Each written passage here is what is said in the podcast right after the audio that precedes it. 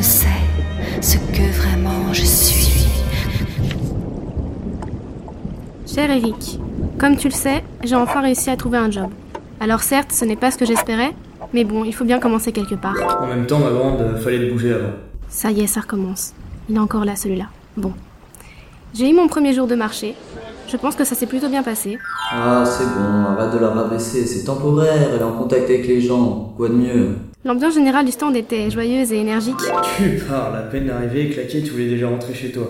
Mais arrête de l'embêter, si elle s'est levée, c'est qu'elle avait envie d'y aller. Et puis l'avenir appartient à ceux qui se lèvent tôt, non? Ce que j'ai vraiment aimé, c'est que j'ai pu prendre le temps de discuter avec chaque... Mais bien sûr, t'en avais rien à cirer de leur potin. T'attendais juste que la journée se termine et que tu reçoives ta paye.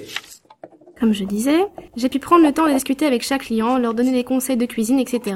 Et puis, vu que je suis la petite nouvelle, ils m'ont posé plein de questions sur ma vie, je me suis vraiment sentie à ma Eh place. oui, t'es faite pour ce job, arrête de chipoter. Qu'est-ce que je disais? Oui, ah, ce qui n'était pas arrivé depuis longtemps.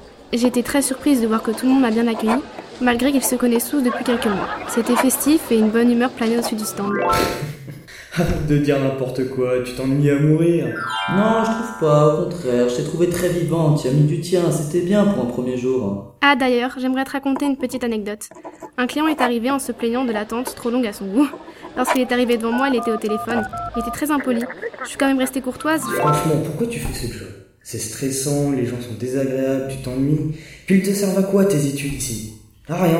Tu crois savoir ce qui est bon pour elle, mais en réalité tu la déprimes. Parce que toi, tu penses que c'est bien de la conforter dans des idées comme ça Mais C'est ridicule. Mais tu te prends pour qui pour la juger? Elle au moins elle fait tout pour essayer de s'en sortir.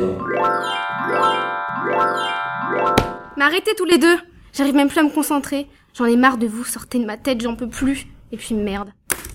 Personne ne sait ce que vraiment je suis.